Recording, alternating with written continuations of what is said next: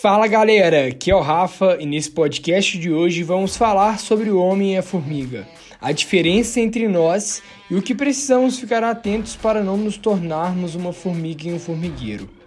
Bora lá? Eu vou utilizar uma metáfora aqui. Vamos pensar em uma formiga. Geralmente, quando paramos para analisar, ela sempre está em busca de alimentos.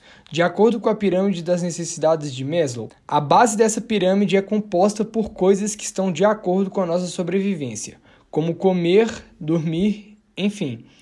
A formiga está sempre em busca de sobreviver.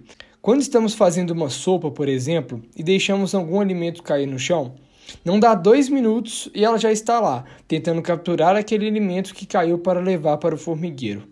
O alimento muitas das vezes é mais pesado que ela e às vezes é até maior.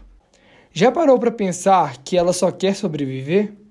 Mas agora por que eu estou falando isso?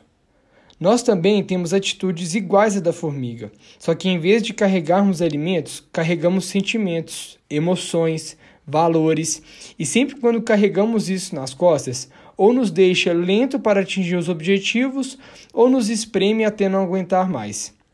Não tenha essa atitude igual à formiga. Seja maior que ela. Estamos aqui para fazer uma vida incrível e não só para sobreviver. Curtiu esse podcast? Não se esqueça de nos acompanhar nas redes sociais, arroba Escola NFS. Um abraço e até o próximo podcast.